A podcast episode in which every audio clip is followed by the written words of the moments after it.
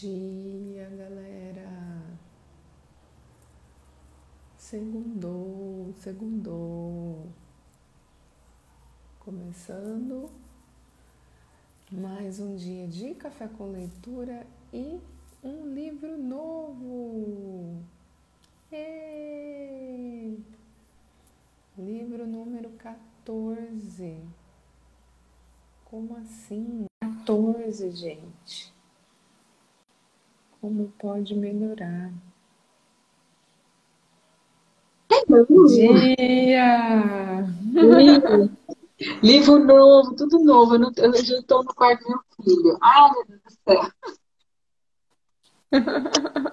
O computador dele. Ai, caraca, deixa eu abrir Ah, ele voltou pro presencial, né? Obrigatoriamente. Eita, Lelê! Eita, Sem Lelê. choro nem vela agora. Tinha uma música, sem choro nem vela, não sei o quê. Tem não sei o que na favela. Não podemos cantar, quero choro nem vela. Não pode cantar. Quero uma... É um sambinha gostoso. E aí, achamos mais um diálogo. Achamos. Quem procura acha, né? Volta, vai, caraca! Volta, minha vida! Ai, caramba. Bora lá, mandar pra galerinha. Mandar o nosso serviço despertador aqui pra galera, Sim. Acordando. quem escolhe começar o livro 14 com a gente. De 14. Tá vendo que ela sair? Ó, a gente tá no.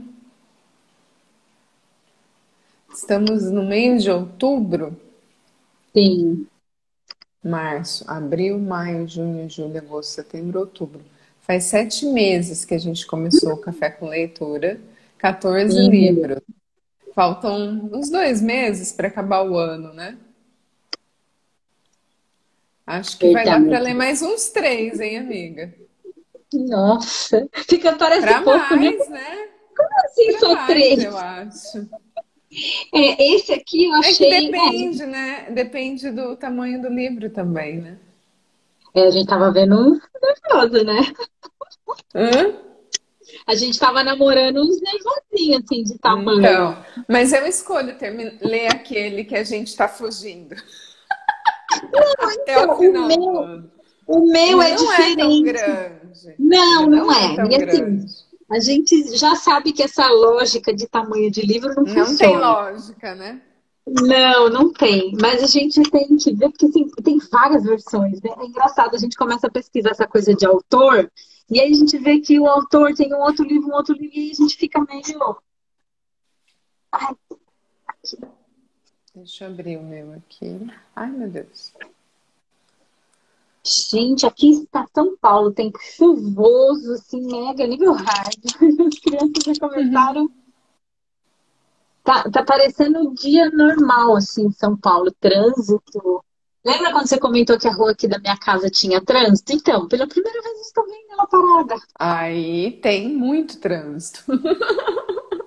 Nossa, Dia Rosa! Dia, Rosa. Vamos lá, ativando. Rosa, começando hoje. Dia Camila! Começando Dia, o livro Camila. 14, galerinha. Amiga, a gente já vai começar lá no, no início, né? A nossa jornada. Ah, já logo no diálogo, né? Ai, gente, é livro de diálogo. Mais um, galera. Vamos fazer uma aberta e uma fechada, né? Pedra, papel e tesoura. Ah, vamos, peraí, para ver quem que começa. Aqui, ó. Esse jovem, gente, tá ficando cada vez mais ninja nas perguntas. O que me veio com esse livro. velho. Sim, esse jovem Porque, tá gente- aguçado. O tamanho das perguntas é praticamente o tamanho das respostas. É verdade. Meg, que Bem alinhado. perguntaças assim de 5, de 10 linhas. Eu- assim, foi isso que eu olhei do livro, amiga, pra puxar a energia dele. Sim, Caramba! sim. Não, mas pergunta power. Você olha e fala, uau. Agora, esse jovem tá, tá Tá, tá. Daqui a pouco o jovem já tá. Sei Vai acender. Vai acender, tipo, de pegar fogo. Não de acender, de... vai acender. Amiga, esse negócio de português, ó, eu rei tanto esse fim de semana. Ai, com meu. de meme. Não, Aí essa foi de acender. Gente, acender tem infinito. Então, assim, o português é muito danado no sentido de definição das palavras. E é, eu tô, a Ellen sabe, eu tô participando de uma mentoria para alinhar a comunicação com os adolescentes. E ela falou muito disso, gente, explicando para os pais a diferença. Aí eu falei, nossa, eu tô meio caminho essa coisa de consciência e inconsciência, explicando tecnicamente. O que, uhum. que é a consciência, gente? Estar na presença. O inconsciente. O, inverti, o consciente é o coletivo consciente. É o que você, é o que você faz no piloto automático. O inconsciente é estar na presença. E como, como que a gente fica na presença? Meditando, fazendo café com leitura. A leitura é uma meditação ativa, porque a gente está aqui, a gente está que não é uma leitura no piloto automático. A gente já falou disso aqui, né, Lenzita? As sim. leituras não são no piloto automático. E a gente tem consciência que vocês também não estão, que vocês interagem, vocês fazem perguntas. Então, quando você tem dificuldade de meditar, não se faça de errado, porque tudo que você faz com intenção, com presença, é uma meditação. É uma meditação ativa, com certeza. Então, me veio muita consciência nesse que a gente medita. Há quantos meses? Seis meses, sete meses já. O café com leitura, gente, é uma meditação ativa. Amiga, vamos mudar esse nome. Tá com dificuldade Verdade. de meditar? Vem pro café Vem. com leitura põe o áudio aí e fica na presença. Óbvio, quem está aqui no ao vivo, eu acho que o exercício é maior. É, sim. Mas o que a gente está fazendo aqui é meditar todo dia, chamar a presença. A gente começa o café com leitura, já é um exercício diário. E a gente okay. sabe quando a gente não está na presença, aqui, mesmo aqui.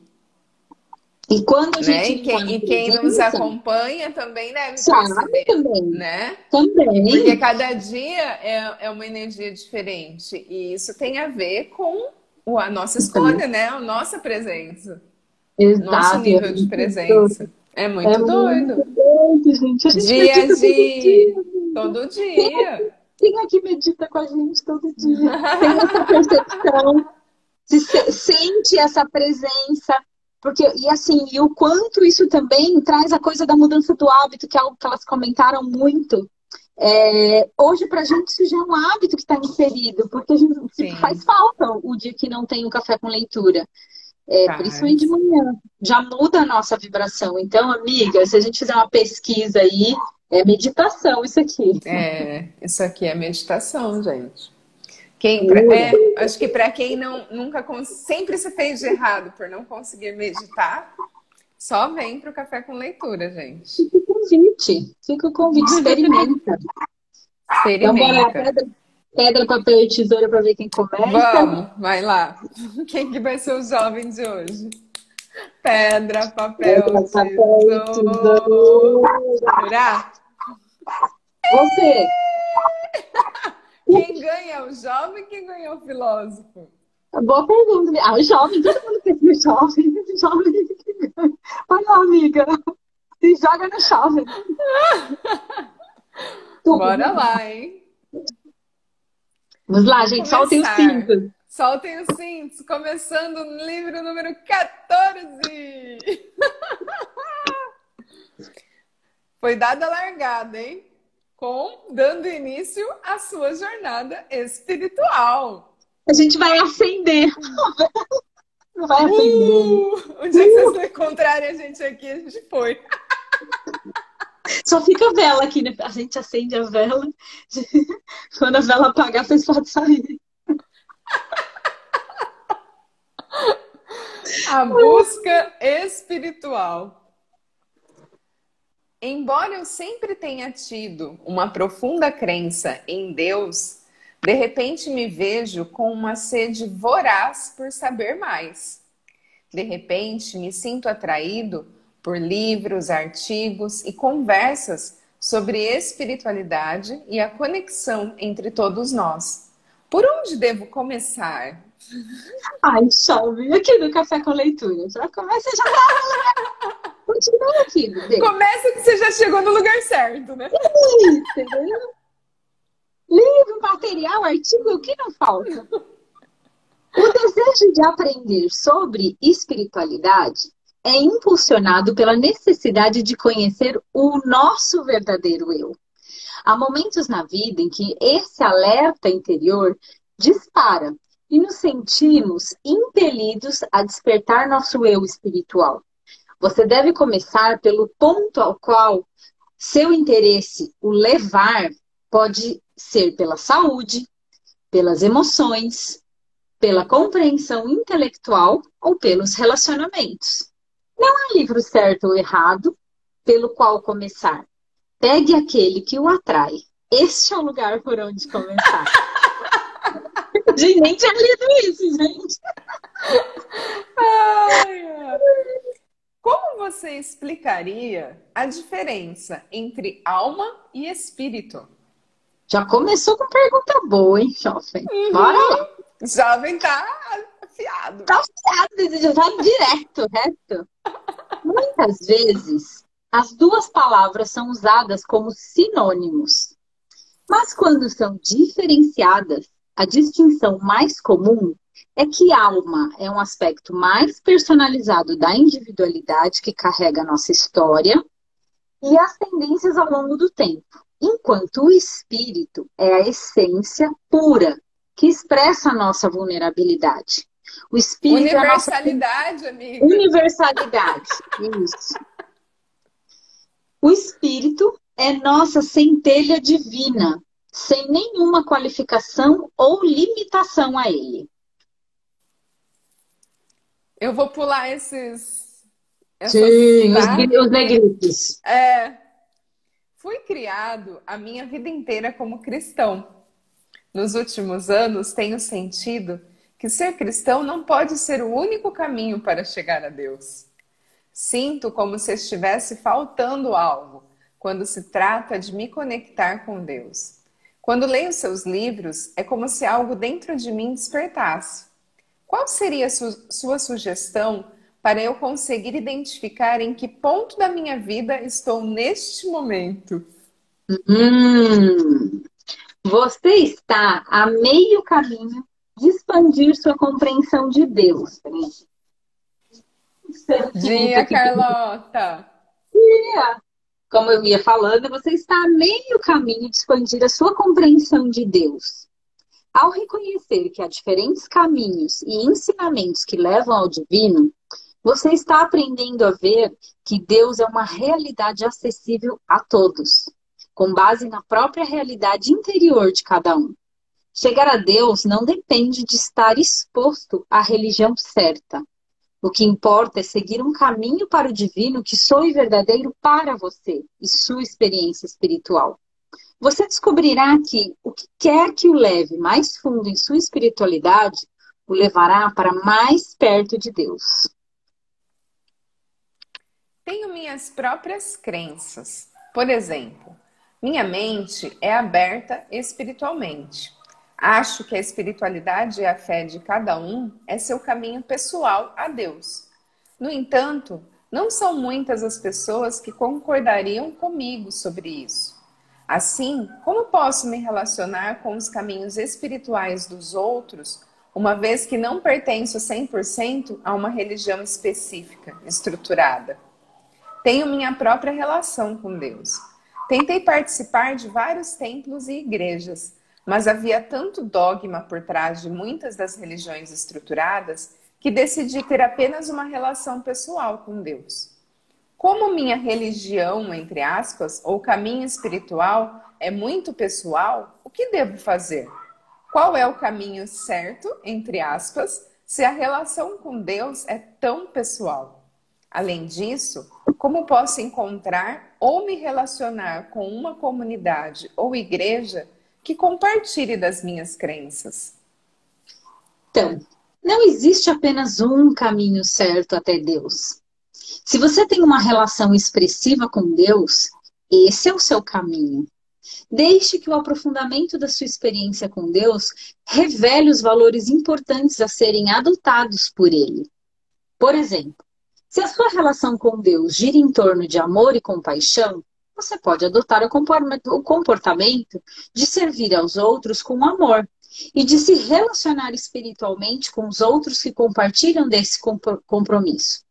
Se a sua relação com Deus está mais orientada para a oração, para a contemplação em silêncio, para o estudo, um grupo de oração e estudo poderia ser uma maneira de encontrar uma comunidade espiritual.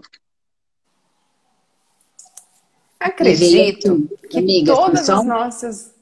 Um parênteses. Se a sua comunicação com Deus é através da diversão, o convite. Vem pro hub!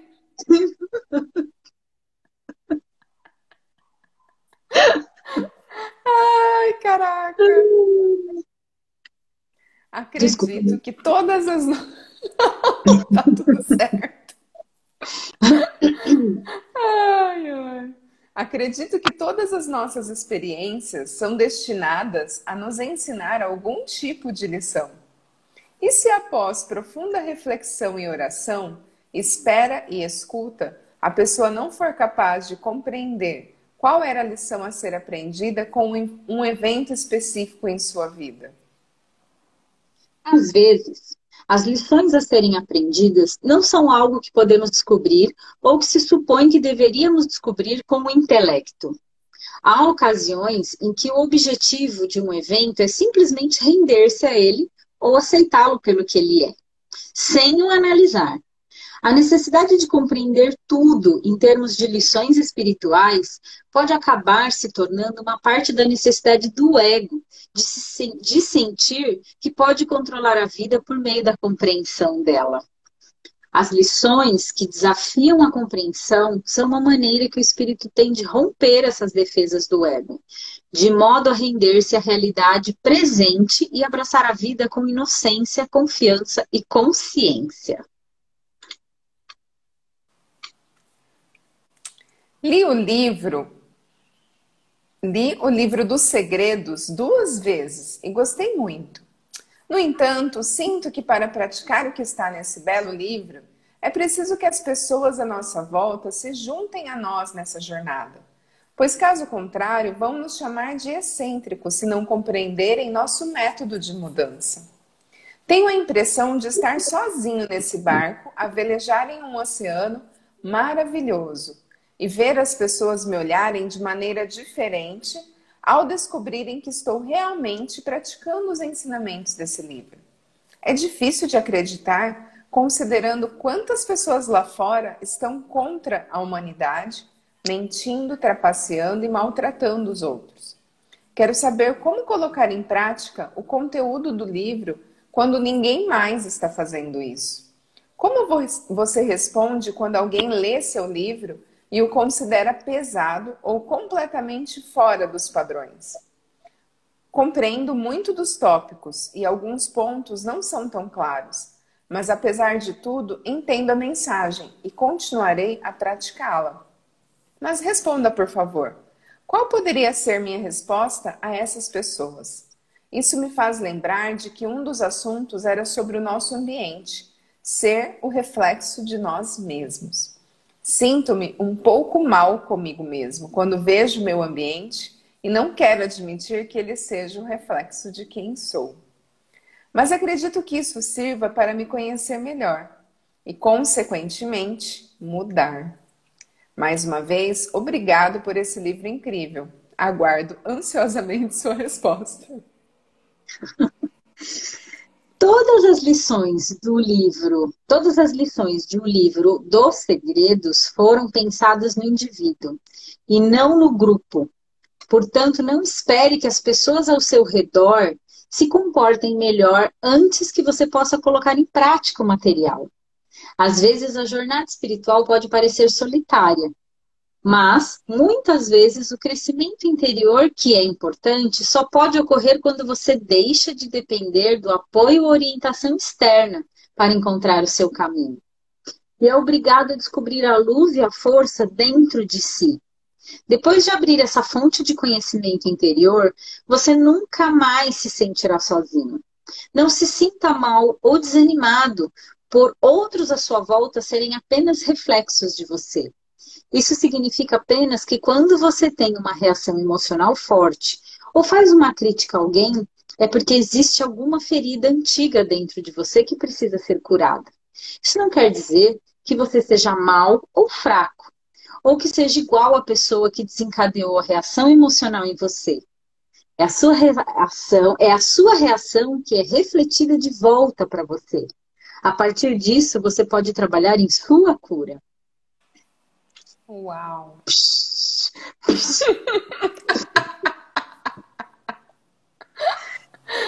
Bora lá! A chinelada ricocheteia agora. A gente descobriu né, que a gente dá a chinelada, ela volta. Uh, respira. Bora. Conheço várias pessoas que acham que não precisam de experiências espirituais, que não acreditam em Deus e que parecem estar contentes e satisfeitas com a vida. Muitas delas tiveram uma infância pouco sofrida. Também observo que muitos adultos espiritualizados encontram Deus após experiências dolorosas na infância. Eu, por exemplo, sofri bastante com a negligência e o abuso emocional dos meus pais quando criança. E Deus, em minha experiência, tem sido uma energia de amor superior que tenho sentido com a prática espiritual. Minha pergunta é: quando alguém teve uma infância relativamente feliz, com carinho e amor, o que na experiência dela muda sua consciência em relação a Deus? Por que esses indivíduos precisariam sentir Deus tanto quanto quem teve mais desafios nos primeiros anos de vida? Interessante essa pergunta, né? Muito interessante. Muito. É, é um outro olhar, né? É porque a gente acha que só quem vai buscar essa maior conexão é quem tem sofrimento maior, né? Quem tem problema. E o que é o é. sofrimento, na verdade, né? Para mim é uma coisa, para você é outra. Independente do sofrimento. Pra... Independente do sofrimento. Independente do que aconteceu. O sofrimento é o como a gente reage a isso. Caraca, não, a gente está emocionada. jornada, emocionada com cada palavra. Oh, é, eu vou rosa, falar que assim, que mais a, Ellen, a gente terminou outra leitura e a gente falou assim, a gente queria um livro mais leve, assim, vamos pegar alguma coisa. É, vamos para um mais leve. Uhum leve, já. Defina leve, né? Exatamente. Bora lá, é o que gente. Soltem os cintos e recebam. Esse Soltem é o os cintos. Então, bora lá. É verdade que para muitas pessoas o crescimento espiritual veio ao procurar a cura de feridas de infância. É uma maneira poderosa de organizar a evolução espiritual de alguém. Mas não é a única maneira da alma procurar se reconectar com o divino. Para alguns, a necessidade de curar uma doença física torna-se sua motivação espiritual. Outros acham que em determinado momento da vida, mesmo com o amor dos outros e o sucesso material, existe um vazio, uma ausência de realismo naquilo que é sua vida, que os leva a buscar autenticidade e substância. Isso poderia expressar-se como o desejo de se unir com o amor de Deus. Para outros ainda, poderia ser a busca, uma busca intelectual para compreender o verdadeiro e o real. Estamos todos conectados para descobrir o nosso verdadeiro eu. Portanto, não importa o quanto alguém possa parecer completamente sem um reconhecimento da espiritualidade em sua vida, pois o impulso evolutivo está ali, e em funcionamento. É só uma questão de tempo até que haja a conjuntura certa para que ele coopere ativamente com esse impulso espiritual. Caraca. Hum. Bora lá. Uhum. Continuando o assunto. Dirijo uma missão de assistência aos pobres e aos sem-teto na minha cidade. E a situação ficou muito ruim. Trabalho muitas horas por semana mas estou ficando velho. Tentei diversas vezes, jovem está ficando velho. Tentei diversas vezes meditar mais e obter algum tipo de progresso, mas não consigo perceber resultado. Então, acho que devo ficar no meu caminho simples de ajudar aos pobres e confiar no universo. Isso parece certo para você? É o suficiente ou preciso de um caminho espiritual mais estruturado? Acho que você está fazendo um serviço maravilhoso para a humanidade. Deus te abençoe. Você não precisa de conhecimento ou compreensão acadêmica para ter progresso espiritual ou para contribuir para fazer deste um mundo melhor. Você já está contribuindo para o seu progresso espiritual ao ajudar os outros. Não pense que está velho, jovem. Você está simplesmente atingindo a idade da sabedoria. Esse jovem tem um privilégio aí, gente. É um jovem sábio. Jovem sábio.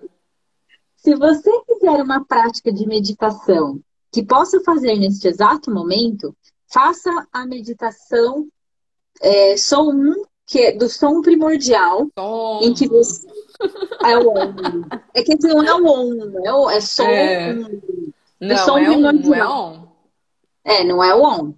Em que você presta atenção ao inspirar, enquanto pensa no som sou, e ao expirar, pensando no som um. As instruções completas podem ser encontradas em algum lugar no seu website, ou mesmo por uma busca no Google.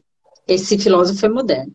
Seu caminho de serviço e compaixão é o mais nobre dos caminhos. Você é um grande exemplo para todos nós. Ok, filósofo. Vocês percebem que são perguntas e respostas que parecem desconexas, né? Porque eu acho que são perguntas e respostas que o autor do livro foi recebendo ao longo da, da jornada dele, né? E aí ele compilou Sim. todas essas perguntas e todas têm a Num ver com formato. espiritualidade. É. Então, bora lá. Não chega um momento em que já se leu tanta informação espiritual que é hora de agir com base nesse conhecimento em vez de intelectualizá-lo? A pessoa se torna essa consciência que é a verdade por conhecê-la, experimentá-la e, o mais importante, observá-la da posição do observador. Relacionar-se com o mundo de qualquer outra forma seria autodestrutivo. E por que você faria isso, afinal? É como um tipo de jogo de lembrar e esquecer. Isso faz sentido para você? O crescimento espiritual real ocorre apenas pela experiência direta e não pela inte- intelectualização. Na melhor das hipóteses, ler esclarece e consolida a nossa experiência, mas não pode nos levar a outro nível de experiência ou consciência. Você está certo em dizer que se conhece a verdade tornando-se a verdade e vivenciando-a como o seu próprio eu. É como a gente fala de ser as ferramentas, né? Não tem como você, você só é. Não, e, e tem a ver com o dia, né? É Também. deliberar, o inspirar e agir. Porque não adianta a gente vir aqui ler. Ah, ó, que leitura legal. Isso, total. Uau, expandiu, expandiu, expandiu. E aí? O que, que você vai fazer a respeito disso? Né? que Qual você foi a disso que a gente dia? pega aqui hoje e que você vai aplicar na sua vida real? Porque se Exato. ficar aqui também só na leitura, é o que ele está falando, está intelectualizando só a informação. Não está, na verdade, expandindo, né? Sim. Então, bora lá. Gostaria de saber se existe um Deus. É muito difícil nos dias de hoje, com tantas opiniões diferentes para tudo quanto é lado. Os ateus estão certos também? Você tem razão. A gente acabou de sair do livro lá que a gente entrevistou. Pois é. Você tem razão. Há muitas opiniões atualmente. Em vez de adicionar mais uma opinião a essa montanha, gostaria de encorajá-lo a começar a começar a meditar e a explorar sua consciência para descobrir por si mesmo o que é real para você no que diz respeito a Deus. É, ah, vou pular aqui. Em um livro meu aqui, é, cadê aqui? Peraí. Em um livro Descrevo. descrevo alguns estágios de experiências espirituais tradicionais nesse desdobramento da consciência no caminho da iluminação. Em um outro livro, estimulo os aspirantes espirituais a usarem a vida e os ensinamentos de Jesus como uma convocação para transformar a consciência, para, para que possam trazer essa consciência sobre Deus para fora do reino das opiniões teológicas, ou seja, para uma realidade vívida e pulsante de sua própria consciência sobre Deus. Se Deus está dentro de você e não em algum lugar lá fora, como explicar o fato de profetas como Moisés, Jesus e Maomé afirmarem obter suas mensagens de algum lugar lá em cima? Fazem isso para que as pessoas os levem a sério e os ouçam? Ou acreditam nisso de alguma forma? Na verdade, jovem, Deus não está espacialmente em nenhum lugar, em cima ou embaixo, dentro ou fora. Deus é uma realidade onipresente que simultaneamente permeia a vida como um todo e existe para além de todas essas expressões limitadas. O Deus, como eles percebem, às vezes pode descrever o conhecimento deles como proveniente de um reino transcendental, que parece separado do eu limitado deles. E assim eles podem usar uma imagem do conhecimento que vem de cima para eles. Também podem escrever que é fácil sentir a presença de Deus porque ele está tão próximo quanto é a natureza essencial deles. Passagens na Bíblia, como Aquietai-vos e sabei que eu sou Deus e o reino de Deus está entre vós, indicam essa natureza inerente de Deus. A natureza transcendental de Deus está disponível a todos. Basta acessar o próprio eu transcendental. Chamar isso de dentro ou de fora é uma questão de semântica. Bora lá. Você fala de uma consciência que está na base de todas as coisas e que é compartilhada por todas as pessoas e plantas e objetos. Às vezes, você menciona Deus. O que você quer dizer quando menciona Deus? Você se refere a Ele como algo que está do lado de fora de nós, fora dessa consciência que tudo abrange? Deus é essa consciência ilimitada que permeia toda a criação e está presente como a existência fundamental, a inteligência e o amor dentro de nós. Lembrei da central de inteligência agora. Sim. Deus é transcendente e inerente ao mesmo tempo. Assim, pode-se considerar que Deus está do lado de fora de nós, no sentido que Deus é transcendente a todos os aspectos de nossa identidade relativa. Mas, em outro sentido, Deus é a nossa essência mais profunda e, portanto, é mais íntimo a nós do que nossos próprios pensamentos. E o que você quer dizer com é possível conhecer Deus? Deus não é inefável? Inefável significa que a experiência não pode ser totalmente descrita ou expressa em palavras. Isso, sem dúvida, pode ser verdade em relação à experiência de Deus.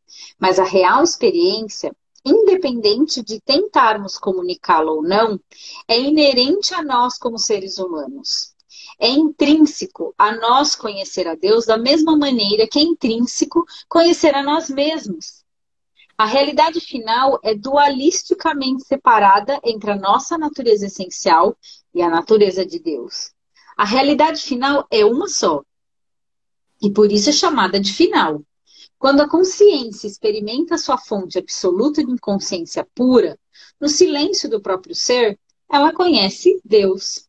Alguns tentam encontrar palavras para sugerir ou se aproximar dessa experiência, enquanto outros optam por nem mesmo tentar descrevê-la. São Tomás de Aquino, após uma vida inteira escrevendo sobre teologia, supostamente sofreu uma grande mudança. Enquanto rezava uma missa pela manhã, depois disso, parou de escrever a Suma Teológica. Quando um companheiro insistiu para que continuasse, ele disse: Não posso mais. As coisas que foram reveladas a mim tornam palha tudo que eu escrevi. Uau! Estamos à procura de Deus ou da experiência do nosso mais elevado e definitivo eu. O que os sábios, ao longo do tempo, descobriram é que, independentemente de se procurar por Deus ou por si mesmo, se chega sempre ao mesmo lugar.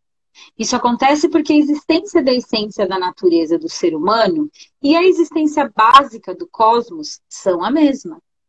Há uma essência de vida que permeia tudo.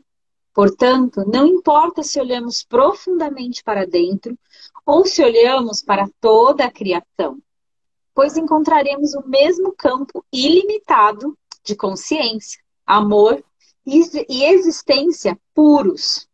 Os Vedas repercutem isso nas frases: o que é menor do que o menor é também maior do que o maior.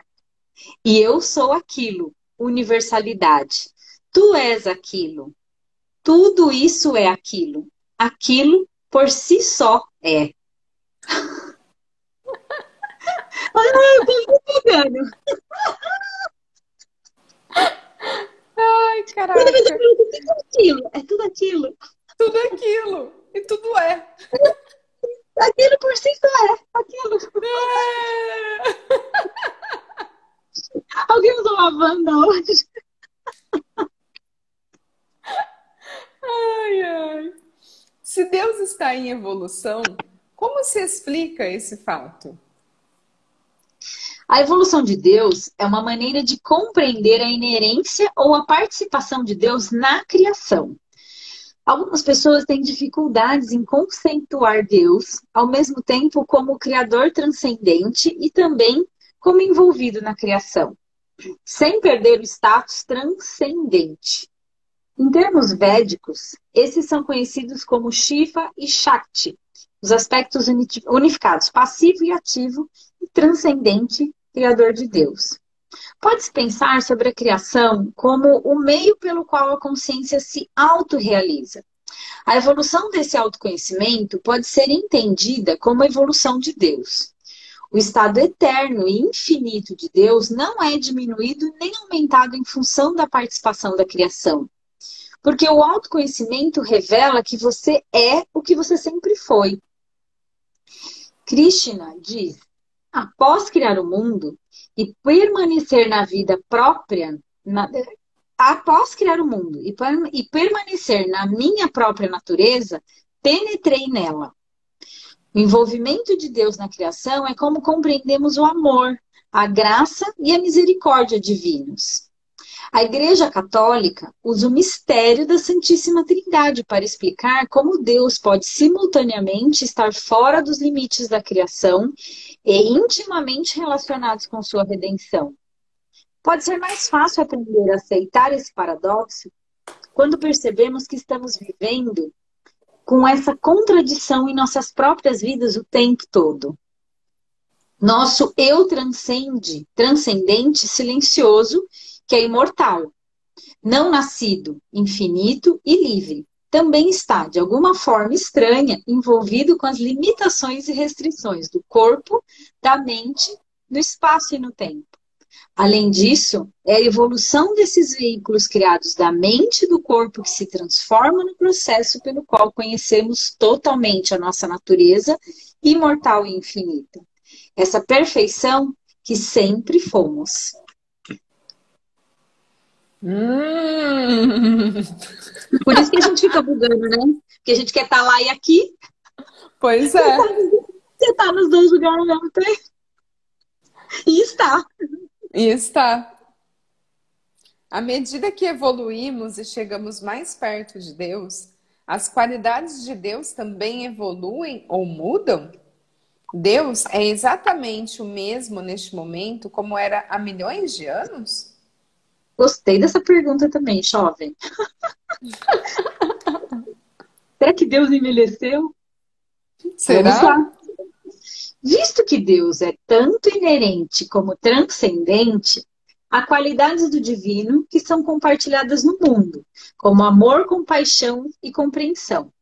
E há também princípios eternos e imutáveis da inteligência que são independentes das considerações de tempo, espaço e evolução.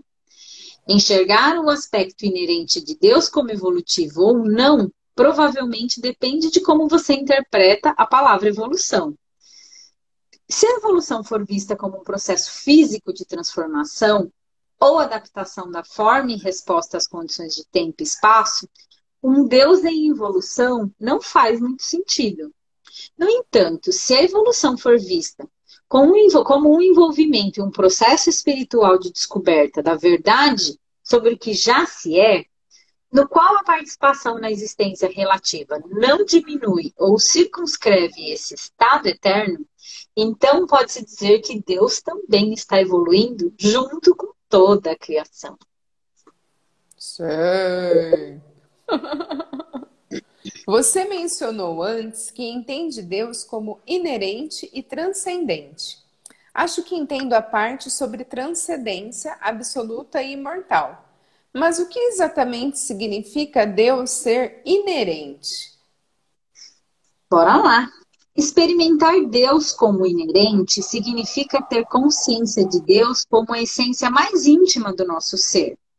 Em vez de Deus estar limitado a um princípio de inteligência perfeita e verdade imutável que existe um reino, em um reino distante de nós. Deus também é a nossa natureza mais pessoal, que é sentida a cada respiração e está presente em tudo que vemos. Simplificando, a experiência da inerência de Deus é a experiência do amor em nosso coração. Participamos do divino e o conhecemos na medida em que vivemos a nossa natureza afetuosa e misericordiosa. Hum, você já ouviu alguma vez o que pensou ser a voz de Deus? Caso tenha ouvido, a voz era masculina ou feminina? tenho 55 anos, sou um jovem jovem e ouvi três ou quatro vezes na minha vida o que penso ser a voz de Deus. E sempre foi a voz de um homem. Não acredito que Deus seja homem ou mulher. Então, por que eu, e talvez a maioria das pessoas, ouvimos a voz de um homem quando ouvimos a voz de Deus? Ai, Olha, gente, é meio... interessante. A minha tem a voz da Alexa da O meu Deus tem a voz da Alexa da Ellen. Querido shopping. Depois de... A voz de Deus. Querido jovem. Deus pode ter a voz da Alexa agora em tempos modernos. Pode, gente. que mais é Coloca aqui pra gente. A voz de Deus pra vocês é masculina. Masculina ou feminina? Meu, esse jovem é muito curioso. Essa pergunta que você fala. Mas tudo bem, eu vou responder. Vai não lá. recebo orientação. Eu não recebo orientação de Deus como uma voz, mas não nego que outras pessoas possam recebê-las dessa forma. Alguns indivíduos excepcionais podem, inclusive, ter visões verdadeiras de Deus. Isso realmente se resume à predileção ou à tendência natural de cada um. O mesmo se aplica ao caso de a voz ser ouvida masculina ou feminina. Para mim, a orientação vem como uma comunicação não verbal no coração. Uma das vantagens que aprecio nesse tipo de comunicação é que ela não vem de fora do próprio ser. Portanto, não há espaço para manipulação externa, distorção ou dúvida. Pegou o código. Eita, Lelê! Eita, Lelê! Como você obtém o Espírito de Deus de volta se ele te abandonou por você o ter rejeitado sem saber? Como se pode experimentar o amor ou a vida? Bora lá! O Espírito de Deus nunca pode deixá-lo, independentemente de você achar que o rejeitou ou não.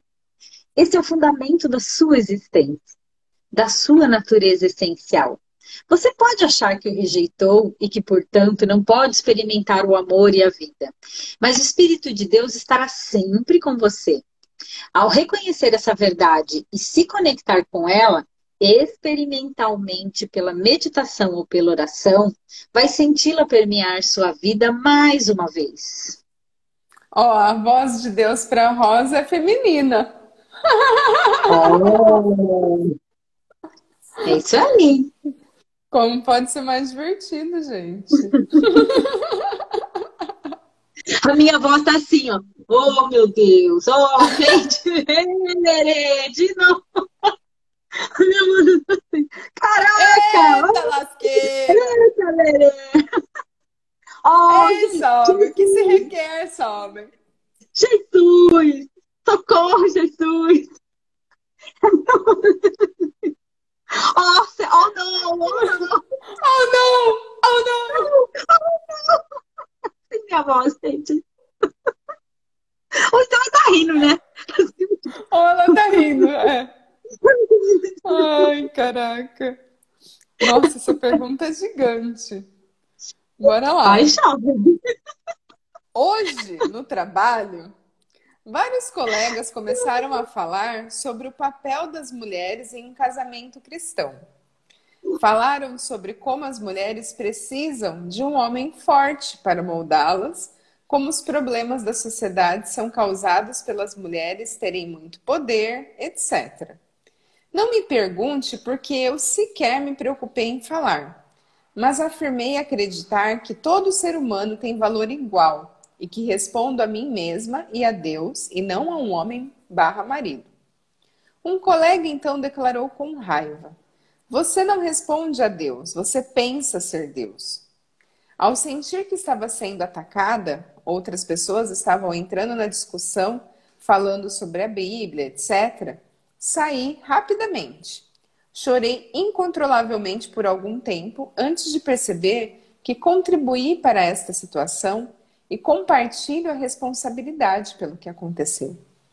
Por que esse temor a um Deus severo e sem amor continua a me assombrar depois de eu ter passado anos procurando a verdade em meu coração e minha alma? Meu pai é extremamente religioso e semeou o temor a Deus em mim. Apesar do abuso, realmente me esforcei para sentir Deus em mim mesma. E vejo Deus como amor puro e aceitação.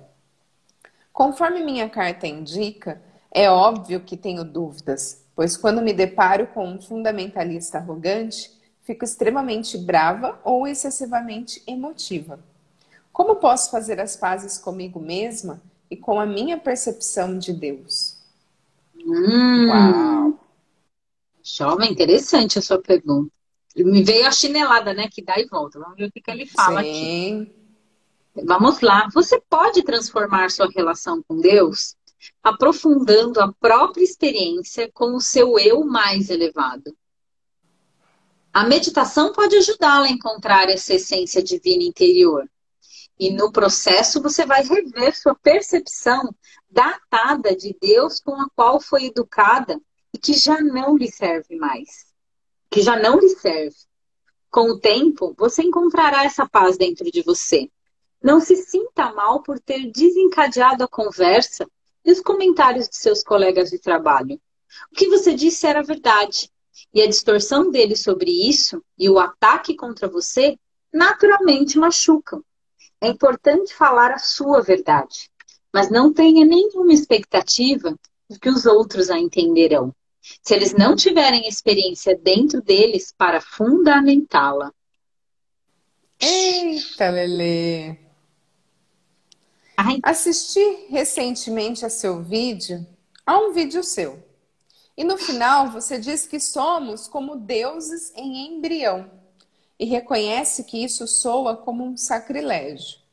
Bem, eu realmente pensava que havia entendido seus argumentos até você ter dito isso.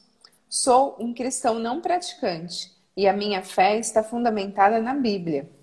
Tento manter a mente aberta, mas como posso acreditar que você é uma pessoa boa se você diz que somos como deuses, enquanto a Bíblia diz que não devemos tentar ser deuses? Estou bastante confuso sobre isso. Além disso, recebi uma revista estranha pelo correio em que avatares e feiticeiros escreveram artigos sobre serem como deuses. Você não é como eles, é? Quero dizer, você não tolera isso, tolera? Bora lá. Jovem. Tolero tudo aquilo que apoia a percepção da verdade da nossa essência mais profunda. As palavras que descrevem essa experiência serão necessariamente inadequadas e podem confundir quem está experimentando diferentes aspectos dessa realidade. Compreendo a sensibilidade em torno dessa questão de obter a identidade de Deus. Até mesmo Ramakrishna, um professor iluminado que muitas vezes falou do êxtase da união divina, disse uma vez: Não é bom para as pessoas comuns dizer eu sou ele. As ondas pertencem à água. A água, por acaso, pertence às ondas? Apenas para esclarecer a questão de ser deuses em embrião. Não estou dizendo que a iluminação significa você como uma pessoa ou um ego. Se transformar no ser Deus, o Criador. Isso certamente é um orgulho falso e perigoso. A onda não é o oceano, mas a onda sabe que não é nada além de água e obtém uma identidade nesse nível. Uma pessoa iluminada ainda é um ser humano, mas sabe que a identidade de sua essência é a inteligência cósmica por trás de toda a criação. A partir daí, a pessoa é um participante plena, pleno do, no processo contínuo da criação. E um modo válido de descrever essa experiência divina é dizer que somos deuses em embrião. Pode parecer um sacrilégio para alguns, mas não acredito que seja o contrário à verdade da Bíblia, que todos estamos destinados a nos reunir com Deus. Uhul. Por hoje é só, né? É. Ele não, não acaba, não, né? Não acaba, é. Não, eu tava olhando aqui, mas não tem capítulos. Não, não tem, tem, gente. Tava esperando chegar no final do capítulo, mas não chega, gente. Não chega, gente. Pra vocês verem como né, essa leitura é muito na nossa presença, assim, não tem capítulo. Tem o um índice, tem. mas não, não é, tem, não aparece. Não, não né? é. é. oh, então, ó, lembrando que o próximo amanhã. Gente, eu tô achando que ele vai acabar mais rápido. Vai acabar rapidinho, rapidinho. Você tá com a sensação que ele é rápido? Eu tô com a sensação que ele é rápido. É, porque ele, ele é corrido, né? É, leitura, esses dois. E esse, ó, boa notícia. Para quem não conseguir estar todos os dias, não tem história. Então são perguntas e respostas aleatórias, assim, não tem uma história. É, é tudo sobre o mesmo tema, mas não tem uma história. Vamos então, ver tem... se a carta. Ah, é, vamos ver. Não, vamos ver da carta agora. O que, que ela. O que, que ela traz? É a mensagem. Só porque paramos na 26, né? Só para eu me achar. Isso, aqui. 26. Gente, olha, agora que eu vi a quantidade de páginas. Vamos lá, aqui se aparece. Foi. Aqui. Essa aqui? É. Uhum. Oh! Oh! Aquela surtada na garganta da mão. A primeira palavra. Amor, amor. Amor? Uau! Caraca! Tente se livrar dos conceitos pré-estabelecidos para amor e procure uma concepção pessoal. Procure manifestação de amor em todos os níveis da natureza, como nos reinos vegetal, animal e mineral. E escreva sobre o assunto. Oh. Gente, Ai, e às vezes eu dou, eu dou uma olhada nas cartas que ainda não saíram. Gente, é totalmente aleatório, cara. Assim, se vocês quiserem, eu tiro mais de uma. Se eu pego uma que vocês nossa! Eu falo, deixa eu dar uma olhada nas cartas para ver o que, que vai sair, assim, né? E depois eu embaralho meu. E eu não consigo imaginar onde essas cartas podem sair em algum momento. Ai, ai, ai. Que pra quem tá é com possível, gente, galera. Essa cartinha, cartinha vai lá pro grupo. Grupo fechado. E eu acho que é mais. Quem ainda não está no grupo, link está na bio, gente. Se não tiver, se precisar de ajuda para encontrar o link, é só chamar a gente no direct que a gente ajuda. Exato. Gente, eu estou estranhando que esse computador do meu filho é uma tela gigante. Ai, ai. Que mais é possível? Conta aqui pra gente se curtiram esse livro 14. Primeiro 14. dia. Gente, livro 14. E olha, passou um monte de livro na nossa mão, hein? Nossa, ontem à noite as duas. Esse, esse, esse. Não, esse não. Não, esse não expandiu. Esse, pesado. Não, leve. gente. Mas assim, me veio muito essa coisa da meditação mesmo, né? Desse esse exercício de estado de presença, porque mesmo pra gente aqui, como a Ellen falou, em algum momento pode ser que a gente tá lendo, mas não tá aqui. E aí, assim, esse exercício de chamar para a presença, principalmente Sim. começo de leitura, porque a gente não sabe o que vem pela frente. O que, então, que vai vir é que a gente não leu esse também. Que a gente não leu também. Então, aqui, o que, que é a expectativa, o que tem por trás disso? Então, o exercício de baixar barreiras, gente. Começo, o que me veio hoje, assim, esse começo de leitura é sempre um exercício de baixar barreiras. Sim. Eu acho que esse escritor é a primeira leitura que a gente está fazendo dele também. É, né? o primeiro. É o primeiro. Mas a gente já, eu já li algumas outras coisas. Esse sim, sim. Não. Esse não, nem sabia que existia esse. Também não. Nunca nem tinha ouvido falar. Fiquei assustando. Aquela, eu não vi nem o título do livro. Ah, é tão, é tão, é tão óbvio, né? Tipo, não tem título por isso, gente. Não tem título. Ai, caraca. Ah, ele até tem título. Gente, a gente, se for ver, a gente, se a gente for pelo índice, a gente tá no capítulo 3, amiga. Sim, capítulo 3 eu vi agora. São 10. É, vai ser rapidinho, gente. Vai ser rapidinho, o que mais é possível. Vamos lá, partiu. Bora lá, partiu. Adorou o nosso dia. Amanhã, Amanhã dia, voltaremos. Com o nosso 14 livro. É... Eu que vou perguntar amanhã. Ah, é, amanhã você vem, salve. Saindo em. Três. Três. Dois. É assim, agora a gente vai acender. É. Vamos acender. Beijos. Beijos.